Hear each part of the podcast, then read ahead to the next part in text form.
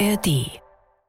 Ja, also ich habe vorhin mal auf mein Handy geschaut und gesehen, dass ich gestern eine Bildschirmzeit von acht Stunden und vier Minuten hatte, was mich sehr verwundert hat.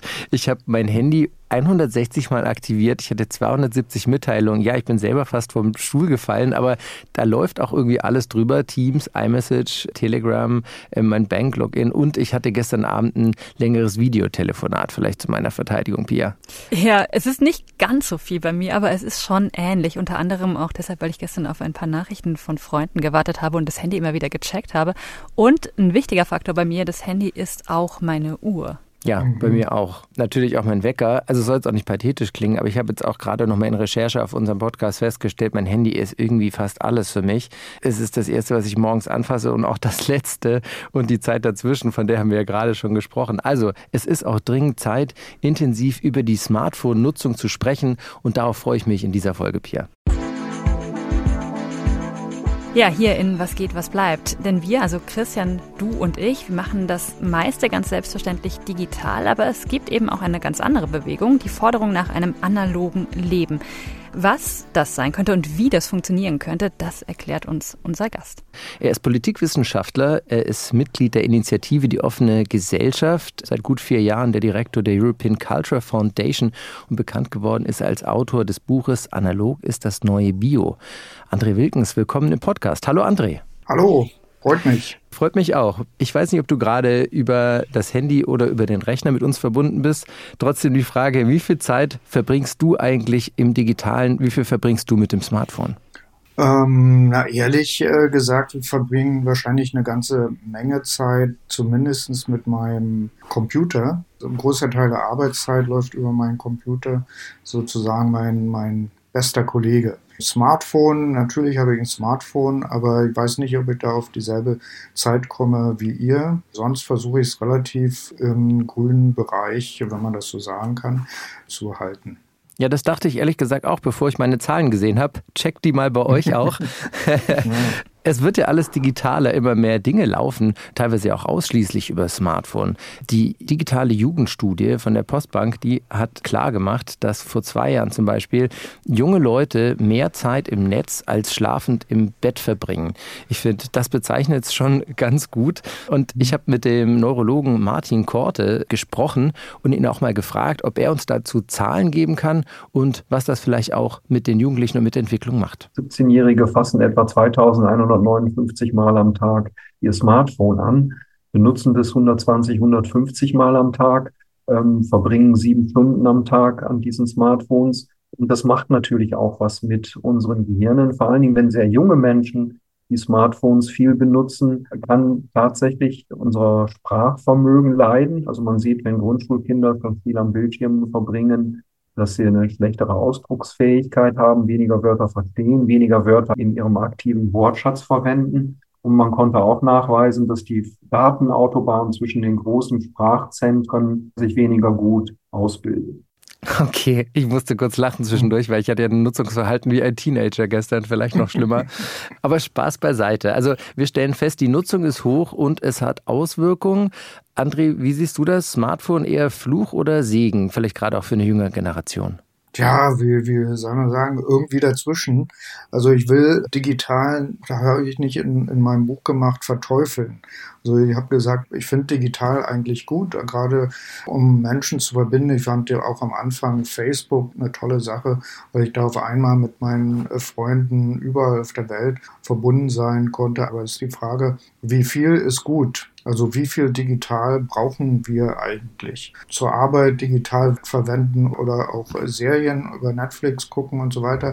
Das ist ja alles okay, aber wenn man sich dann nur noch getrieben fühlt von digitaler Kommunikation, von Push-Messages und so weiter. Und wenn Kontakte auch nur noch digital vonstatten gehen, ohne dass man sich noch persönlich treffen muss, oder wie in Japan schon ein großer Teil sogar vom Sexleben digital stattfindet, klar, man kann alles digital machen, muss man aber nicht. Und deshalb glaube ich, man muss die richtige Balance finden dazwischen. Aber das gleitet ja schnell auch in so einen Technikpessimismus ab, oder? Also mhm. vernetzt sein und Kommunikation und Austausch, erstmal ganz egal, ob digital oder analog, ist ja was Gutes, würde ich mal mhm. behaupten. Ja, aber diese Sache mit diesem Technikpessimismus oder die, den Maschinenstürmern kommt dann immer gleich, um sozusagen das abzubürsten. Aber deshalb habe ich den Vergleich gemacht mit Bio. Da waren nämlich die ersten Bio-Bauern, in deinem Titel, ne? Analog ist das neue Bio, ja, nur das, das genau, ist klar, ja. ja, sorry. Dieser Vergleich kam mir irgendwie, weil die ersten Biobauern, die wurden damals als Spinner gesehen, als sozusagen Maschinenstürmer. Die haben sozusagen die Traktoren und die ganzen Düngerfabrikanten ähm, gestürmt. Und das war eine ganze Zeit lang, über Jahrzehnte war das out. Das waren sozusagen die, die irgendwie den Fortschritt nicht verstanden haben. Und dann erst später, da gab es so eine Renaissance von sozusagen dem, der Bio-Landwirtschaft. Und deshalb sehe ich das auch so ein bisschen mit, mit digital und analog. Wir sind in so einer Art wilden Westphase des Digitalen. Alle wollen alles machen, aber muss man es machen? Ist das wirklich eine gute Entwicklung? Und wie der Kollege gerade da gesagt haben, was äh, Jugendliche betrifft, ähm, das hat eben auch Auswirkungen, Risiken und Nebenwirkungen, die wir irgendwie im Griff behalten müssen. Und deshalb ich bin ich gegen digital überhaupt nicht. Ich verwende es ja auch die ganze Zeit, aber man muss die Balance für sich selber finden und wir, glaube ich, auch als Gesellschaft müssen da eine Balance finden. Und wenn du das gerade so sagst, ich habe gestern gelesen, Digitalisierung ist der Fetisch unserer Zeit. Und wir sind ja erst hm. quasi am Anfang eigentlich Total. von dieser Digitalisierung. Es wird digitalisiert, was digitalisiert werden kann. So zumindest mein Gefühl oder meine Prognose. Deshalb dann da auch die Vorstellung, wie eigentlich die Welt in zehn Jahren aussieht. Also mittlerweile na, die Bankgeschäfte, das Bahnticket, der Corona-Check-In. Während der Pandemie haben wir es ja viel erlebt, waren viel am Handy. Der QR-Code ähm, ist zwar nicht neu gewesen, aber hatte ein großes Revival und ist gar nicht mehr wegzudenken. Selbst Zeitungen werden teilweise nicht mehr gedruckt, in Behördengänge organisiert. Also wir werden immer mehr ans Smartphone gebunden, was ja positive Seiten hat, aber nicht nur. Pia. Naja, ja, ich glaube, wir haben da, ich glaube, wir zwei, Christian, haben da auch eine extrem, und nicht extrem, aber wir haben da eine unterschiedliche Haltung, weil als wir gestern darüber gesprochen haben, dass es ja mittlerweile auch zum Beispiel voll digitalisierte Supermärkte gibt, wo man sich sozusagen eincheckt mit einer App App und dann wird alles gefilmt, was im Einkaufskorb landet. Da war meine erste Reaktion sein, Gott, die totale Überwachung. Bei dir hatte ich eher den Eindruck, ah ja, spannend, wie funktioniert das denn eigentlich? Also es gibt da sehr viele Varianten drauf zu reagieren, würde ich sagen. Ja, also die 600 Kameras, die haben mich ehrlich gesagt auch abgeschreckt. Aber ich, also von meiner Perspektive, André, ich weiß nicht, wie du siehst, aber ich finde, manche soziale Kontakte sind gar nicht so schlimm wie in der Supermarktkasse zu ersetzen, wenn ich dann bei dem Self-Checkout einfach kurz meine Sachen hinlegen kann und zahlen. Ich weiß nicht, wie es dir da geht, André. Klingt natürlich gut, aber wenn wir die sozialen Kontakte aus Effizienzgründen immer weiter reduzieren, dann müssen wir überhaupt keinen mehr treffen und müssen überhaupt keinen mehr reden. Und es sind ja gerade auch diese Kontakte und Gespräche, die man gar nicht so planen kann die das Leben bereichern. Und wir reden auch immer vom sozialen Zusammenhalt in unserer Gesellschaft. Aber wo, wo soll der denn herkommen, wenn wir überhaupt keinen mehr treffen? Und wir brauchen uns mit keinem Postboten bald mehr unterhalten. Wir brauchen uns im Supermarkt mit keinem unterhalten. Geht man ins Café, da gibt es auch keinen Barista mehr. Dann steht man einfach nur so in einer Maschine und lässt sich das reinlaufen. Und dann sagt man, es ist alles effizienter. Aber bringt es uns was? Wären wir davon glücklicher? Und ich glaube ehrlich, nicht. Da würde dir eine Person absolut recht geben. Das ist meine Mutter. Denn Nur eine. Wenn wir, eine, von der ich ganz, ganz sicher weiß. Denn ich habe auch mit ihr gesprochen, weil das Thema, das interessiert sie ziemlich, weil sie sich auch echt oft drüber aufregt. Und zwar ganz konkret über den Ausschluss älterer Menschen, die das eben auch nicht mehr so spielerisch lernen, den Umgang mit dem Smartphone, den Umgang mit dem Computer. Also die Generation so ganz grob 60 plus, obwohl die ja im Berufsleben oft auch noch mit Computern oder mit digitalen Ablagen und so zu tun hatten, die fühlen sich manchmal einfach ausgeschlossen und überfordert.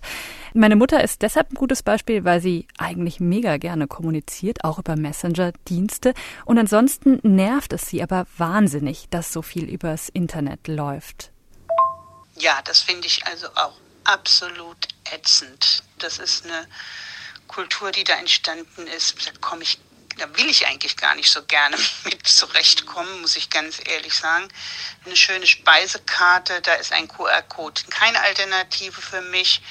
Und ich gebe dir vollkommen recht, die Bucherei, alles online, das stresst mich total. Das mache ich nicht gerne. Also ich äh, habe immer noch gerne wirklich einen Schalter. Ich habe am allerliebsten das Gespräch, auch beim Bahnhof, ein Gegenüber von der Bahn, die mir behilflich sind, eine günstige Verbindung herauszufinden. Da habe ich super gute Erfahrungen gemacht in der Vergangenheit. Es war immer nett gewesen und es reduziert sich halt immer mehr. Kleine Randnotiz, dieses Voice Message Interview, was ich mit meiner Mutter geführt habe, das war eine ziemlich schwere Geburt, weil dann natürlich doch wieder irgendwas mit dem Handy nicht funktioniert hat. Wir mussten erstmal telefonieren, um herauszufinden, was es war.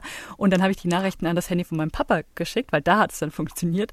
Also Überforderung ist das eine, nicht mehr zurechtkommen. Sie liest sich aber auch ein. Sie ist da gar nicht so anti. Mal pauschal gesagt, das sind ja trotzdem enorme Hürden für Leute, die das nicht so leichthändig nebenher machen. Ist Digitalisierung auch sowas wie Altersdiskriminierung? Ich würde es gar nicht unbedingt in diese Ecke stellen. Das klingt nämlich immer gleich so, als sind die alten Leute, die irgendwie nicht mitkommen, die haben irgendwie den Anschluss verpasst. Ich glaube, das ist gar nicht das Hauptproblem. Es ist eher eine Frage, dass vielleicht die älteren Leute auch einen gewissen Sensor haben, dass da vielleicht irgendwas nicht stimmt deine Mutter hat ja da auch gesagt, äh, sie will das gar nicht. Es geht ja gar nicht darum, dass sie es nicht kann. Sie findet es blöd, mit Maschinen zu reden statt mit Menschen. Und vielleicht sollte man auf diese Leute, und es sind nicht nur ältere, auch hören. Und warum finden wir das mittlerweile normal, uns mit Maschinen zu unterhalten? Und sogar bei Webseiten müssen wir eigentlich sagen, ich bin ein Mensch, ich bin kein Computer. Ist das denn normal, dass wir in so einer Gesellschaft sind? Solange wir noch Menschen haben, da muss man das schätzen, meiner Meinung nach. Und man hat ja da auch eine Bewegung, gerade unter den Hipstern, die wollen jetzt alles wieder mit Hand machen und irgendwie im, im Café die Bohnen noch äh, selber polieren, bevor sie da gemahlen werden. Da kann man auch nicht sagen, das ist irgendwie eine Alterssache. Ja, ich würde auch sagen, es gibt zwei Lager, aber wo da die Trennlinie liegt, das muss man äh, definieren. Also es gibt die Befürchtung, Befürworter und die Ablehnenden. Und ich weiß nicht, ob es vielleicht doch auch was mit den Jungen zu tun hat, die damit aufgewachsen sind, so den Digital Natives und die, die Silver-User, die jetzt hinterherrennen und irgendwie früher war es anders und ich bin es auch anders gewohnt. Es ist ja dann aber auch so ein bisschen die Frage, ob Digitalisierung inzwischen gar nicht mehr nur so einen technischen Aspekt hat, also eine Technologie, sondern fast schon ideologische Kämpfe hat. Wie seht ihr das? Also mit ideologisch meinst du, es wird gemacht um des Machens willen, weil halt Digitalisierung so ein Schlagwort ist, dem alle hinterherrennen? Genau, es ist einfach auch so emotional mittlerweile schon aufgeladen. Ja, ich glaube, da, nee, ich glaube, da ist was dran, weil digital steht quasi für modern. Und was nicht digital ist, ist dann sozusagen Umkehrschluss nicht modern. Und, und wer will denn überhaupt unmodern sein, egal vom Alter? Da ist die Frage natürlich, ist digital immer nur Fortschritt. Und vielleicht als Beispiel, mich hat dann die ganze Zeit diese Industrialisierung interessiert. Ist das denn die Digitalisierung, die neue Industrialisierung? Wenn, wenn, weil sozusagen man, sich alles umstürzt, weil die genau, ganze Gesellschaft neu organisiert wird. Ja, und wenn man aber jetzt sieht, also die Industrialisierung hat uns ja viele tolle Sachen gebracht, aber es hat auch einen Haufen Nebenwirkungen, einschließlich tatsächlich Klimawandel dadurch, dass wir diese Energie herstellen müssen, dass wir jetzt äh, Klimawandel haben und vielleicht tatsächlich der Mensch irgendwann auf dieser Welt vielleicht nicht mehr leben kann. Also wenn es so weitergeht. Und da frage ich mich, was sind sozusagen die Risiken und Nebenwirkungen von der Digitalisierung, die wir vielleicht jetzt noch gar nicht richtig abschätzen können? Ja, ich glaube, wir haben auch ein paar von diesen Effekten schon benannt. Also Überforderung oder dieses sich ausgeschlossen fühlen, vielleicht so ein Gefühl von Vereinsamung, von zwischenmenschlicher Vereinsamung und auch mentale Gesundheit. Und ich glaube, das sind alles wichtige Dinge. Und ein Überbleibsel, wenn man das so sagen will. Das sind die Daten und das ganze Thema Datenschutz, würde ich behaupten. Mhm. Und genau damit hat sich die Rena Tangens beschäftigt. Sie ist Künstlerin und die Gründerin von Digital Courage. Und ich glaube, ich liege nicht falsch, wenn ich behaupte, sie war viel früher online unterwegs als wir drei. Ist eine richtige Internetpionierin und sie hat mit Digital Courage einen Digitalzwangmelder eingerichtet. Da kann man auf Fälle aufmerksam machen, in denen es keine analoge Alternative mehr gibt. Also es kommen enorm viele Beschwerden über die Deutsche Bahn, denn die baut zum Beispiel die Wagenstandanzeige an den Bahnhöfen ab. Die Informationen über Verspätungen und Anschlusszüge sind äh, schwer zu bekommen. Da gibt es immer seltene irgendwelche sinnvollen Ansagen. Und in den Fernzügen kann man beim Schaffner kein Ticket mehr nachlösen, wenn man den Zug gerade noch bekommen hat und keine Zeit mehr hatte, einen Fahrschein am Automaten zu lösen. Das geht alles nicht mehr, sondern dafür wird eben jetzt die DB Navigator App gebraucht. Diese App sammelt zu allem Überfluss noch ungefragt Daten und sendet sie an kommerzielle Tracking-Anbieter in den USA. Ganz schön drastisches Beispiel. Ich habe ja vorhin auch schon gesagt, also ich benutze zum Beispiel diese App eben auch von der Deutschen Bahn, weil es gerade, man braucht es ja bei der Deutschen Bahn, man ist ja dauernd zu spät dran. Aber es ist eigentlich eine tolle Initiative. Äh, mir fällt es eigentlich auch auf, auch bei meinen Kindern, dass viele Menschen überhaupt nicht mehr wissen, wie man von A nach B kommt, ohne digital. Früher hat man da auf der Karte nachgeguckt. Ich weiß nicht, ob ihr das noch kennt. Karten. Ich liebe Karten. Ja. Du rennst bei mir offene Türen ein. Ich liebe Landkarten. Der ADAC ja. Straßenatlas. Ja, genau, genau irgendwie der. so eine, ich habe eine ganze Sammlung zu Hause. Also ich da liebe aber auch gesagt, Google Maps. Ja, ich, find, ich nutze es ja auch, aber trotzdem die Frage ist, kann man ohne? Sagen wir, ich habe mein Handy nicht aufgeladen und muss aber von A nach B kommen. Werde ich das schaffen? ähm, und ich vielleicht noch, ob meine Kids das schaffen, ich weiß es nicht.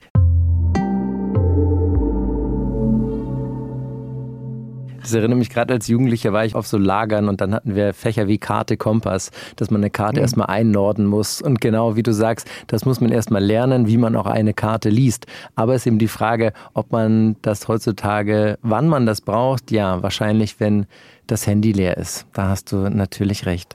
Es tut unserer Gesundheit auch nicht gut, so viel am Smartphone zu sein. Und da ist natürlich analog eine Karte lesen, ähm, außer man steckt jetzt auf der sechsspurigen Straße, doch deutlich entspannter.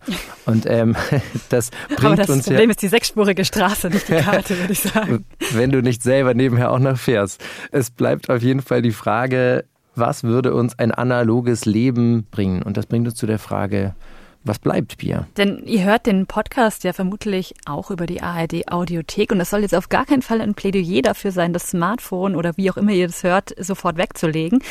Aber es geht auch ohne, also das Leben ohne Smartphone. Ein Beispiel dafür ist Johannes, der ist Ende 30, arbeitet in der Kulturbranche und bei ihm war ein Leben ohne Smartphone gar keine finanzielle Frage, sondern eine bewusste Entscheidung. Das waren im Wesentlichen drei Gründe. Zum einen war es Selbstschutz, weil ich eigentlich sehr gerne im Internet bin und auch viel im Internet bin und einfach Sorge hatte, dass ich wie viele andere auch dann sehr viel Zeit mit meinem Handy verbringen werde im Zug, in der Straßenbahn, im Wartezimmer. Man kennt es ja und das wollte ich nicht oder wollte es zumindest das herauszögern und meine Online-Zeit dadurch auch ein bisschen einschränken. Der zweite Grund war, dass ich ohne das zu dramatisieren, aber schon auch ein Interesse hatte, dass meine Daten nicht zu sehr gläsern werden. Und der dritte Grund ist einfach ganz trivial, dass ich keins gebraucht habe. Ähm, ich konnte alles tun, was ich wollte. Ich konnte mit allen Menschen kommunizieren. Ich konnte in Urlaub fahren. Ich konnte Zug fahren. Ich konnte alles, was ich wollte, konnte ich machen, auch ohne Smartphone. Und das war dann der finale Grund zu sagen, dann brauche ich es einfach nicht. Zumindest hat das bis vor einem Jahr noch gegolten, denn da hat Johannes sich dann tatsächlich doch ein Smartphone gekauft, weil er für eine große Sportveranstaltung, auf die er unbedingt gehen wollte, so eine Once-in-Your-Lifetime-Opportunity.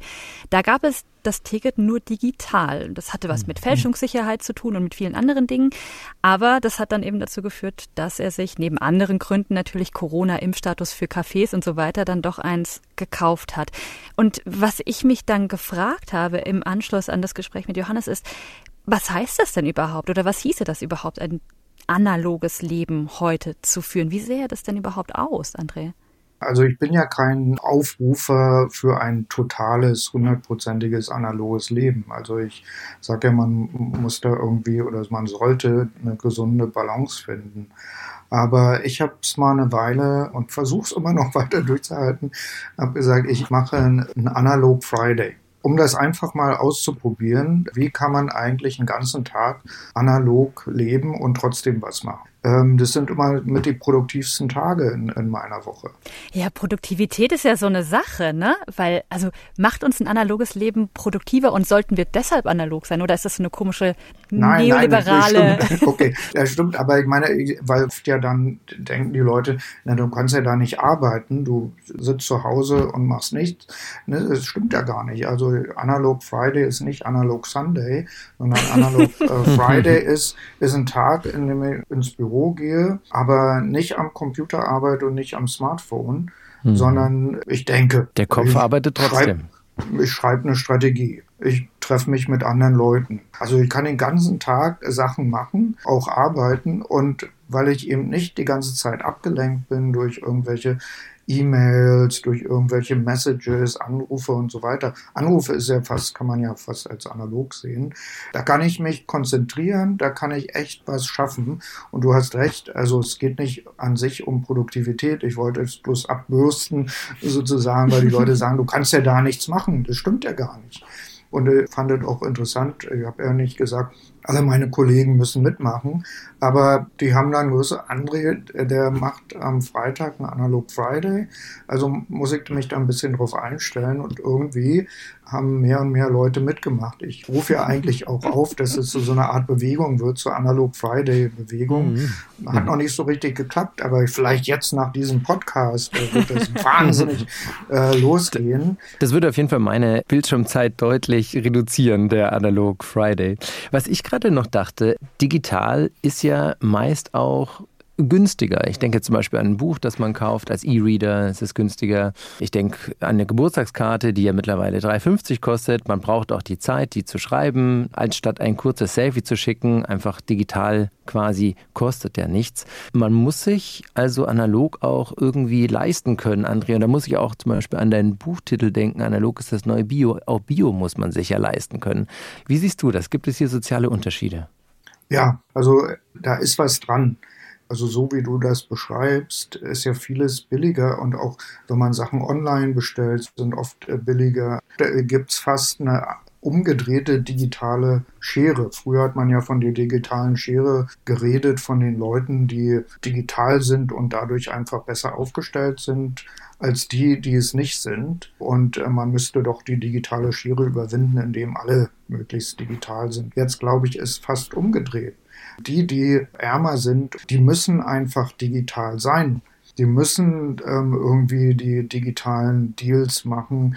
Die müssen, sagen wir mal, sich einchecken und mit ihren Daten bezahlen. Da ist was dran an dieser Sache mit, mit dem Analog und dem Bio. Ähm, aber ich stehe ja dafür, weil wir eigentlich müssen wir alle diese Transformation auch in Richtung nachhaltige Landwirtschaft machen. Also es ist so, dass es bisher noch teurer ist, aber wir müssen es einfach als Gesellschaft machen. Und ob wir auch diese Transformation in Richtung ein bewussteres, äh, digitales und auch analoges Leben machen müssen, ich glaube ja. Ich, ich denke gerade aus einer anderen Perspektive drüber nach, denn als ähm, im vergangenen Jahr viele ukrainische Geflüchtete hier in Deutschland angekommen sind, da war ja, das hat man ja mitbekommen, bei vielen die Verwunderung groß, denn die allermeisten hatten ihre Dokumente, ihre Geburtsurkunde, ihren Pass, was auch immer, auf dem Smartphone dabei, denn die ukrainische Verwaltung, die wird seit Jahren systematisch digitalisiert. Die sind da wesentlich weiter als wir hier in Deutschland. Und die, also die ukrainischen Flüchtlinge, die stoßen dann in so eine Ausnahmesituation aus Krieg und Flucht, die stoßen dann auf deutsche Papierbehörden. Also gibt es nicht auch Situationen, in denen wir uns keine langsame analoge Verwaltung leisten können? Also wo es tatsächlich auch eine Frage des Geldes ist, Unterbringung für Geflüchtete organisieren, Aufenthaltsstatus organisieren und so weiter? Ist für mich jetzt ähm, schwierig zu sagen, wir müssen digitalisieren in Deutschland, damit wir auf so eine Extremsituation vorbereitet sind. Könnte man so sehen, möchte ich aber jetzt nicht sehen. Aber trotzdem, also gerade für Steuern und alles so, da, da glaube ich, ist ja digital auch eine gute Sache. Also wie gesagt, ich sehe eher die Balance. Bei bestimmten Sachen ist es gut, aber eine, eine Überdigitalisierung, gerade auch in der Kommunikation, die lehne ich ab und ich glaube, die treibt uns auch in gewisser Weise in den Wahnsinn. Aber auch ohne die Extremsituation. Es gibt ja auch die Alltagssituationen, die man sich leisten muss. Ein großer kommunaler Apparat zum Beispiel, viele Mitarbeitende. Das sind ja auch, also die analoge Verwaltung, das sind ja auch Situationen, die man sich dann leisten muss, wenn man das haben möchte. Natürlich müssen wir uns die Frage stellen, was wollen wir uns leisten? Und dann komme ich zurück auf die Frage, die wir vorher diskutiert haben. Geht man in den Supermarkt und leistet man sich Menschen, die einem im Supermarkt helfen oder eben auch in der öffentlichen Verwaltung leistet man sich Menschen oder stellt man das alles auf Maschinen um? Und dann kann man sagen, das geht schneller und effizienter und ist billiger, aber macht es unser Leben besser? Nicht unbedingt, würde ich sagen. Das Thema, das kommt ja immer mal wieder hoch. Ich habe das Gefühl, das sind so Wellenbewegungen. Ne? Dein Buch ist vor einigen Jahren erschienen, da war das eine Welle. Jetzt gab es zuletzt ein paar Artikel darüber, da war es eine zweite Welle. Das Thema ukrainische Geflüchtete mit ihren digitalisierten Dokumenten hat das auch natürlich auch nochmal nach oben gespült. Ich habe mich so ein bisschen gefragt, und ich habe das auch Rena Tangens dann gefragt von Digital Courage, warum das immer wieder hochkommt, warum das so Wellenbewegungen sind. Und sie hat da eine ganz spannende Perspektive drauf, finde ich. Es ist eine Reaktion darauf, dass uns sehr viel Arbeit aufgebürdet wird. Also wir müssen uns die ganze Zeit mit schlechter Software, mit Geräten und so weiter auseinandersetzen, damit auf der anderen Seite gespart wird. Also so wie die Deutsche Post DHL, die dann Packstationen aufbaut, wo es nicht mal mehr möglich ist, mit Kundenkarte und einer PIN ein Paket abzuholen, sondern das geht inzwischen nur noch mit Smartphone und App und die dafür sogar die Internetverbindung zu den Packstationen einsparen und das über das Handy der Kunden machen. Also ist digitales Leben doch vielleicht mehr Arbeit? Wir merken es nur nicht. Was denkt ihr? Ja, ich glaube, da ist was dran. Also wir, ich glaube auch.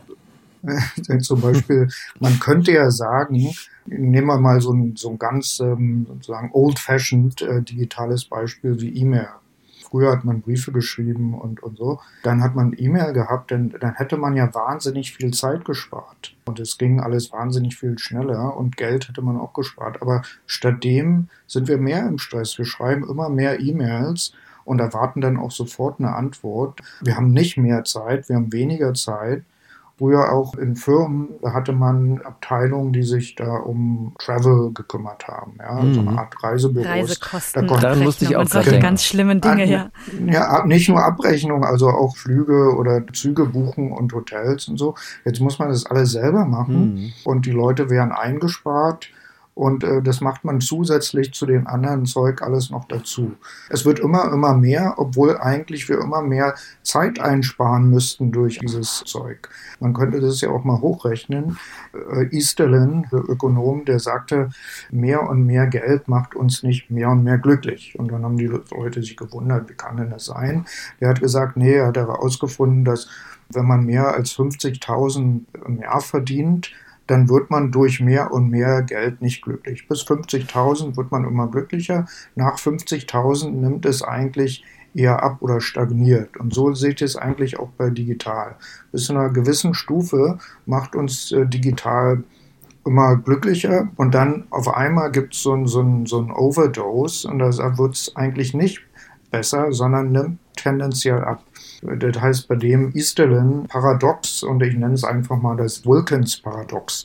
ähm, diese, dieses äh, Digital und Glück und dabei muss ich aber dann direkt an KI denken, die nun aufkommt. Das ist ja dann eine Technologie, die uns womöglich dann genau solche Arbeiten in Zukunft wiederum abnimmt. Was aber auch heißt, dass es in Amplituden verläuft mit der Digitalisierung, weil jetzt tippen wir die Dinge noch selbstständig ein. Aber das könnte ja dann in Zukunft die KI machen und uns wiederum entlasten. Aber das zeigt die Zukunft. Ne?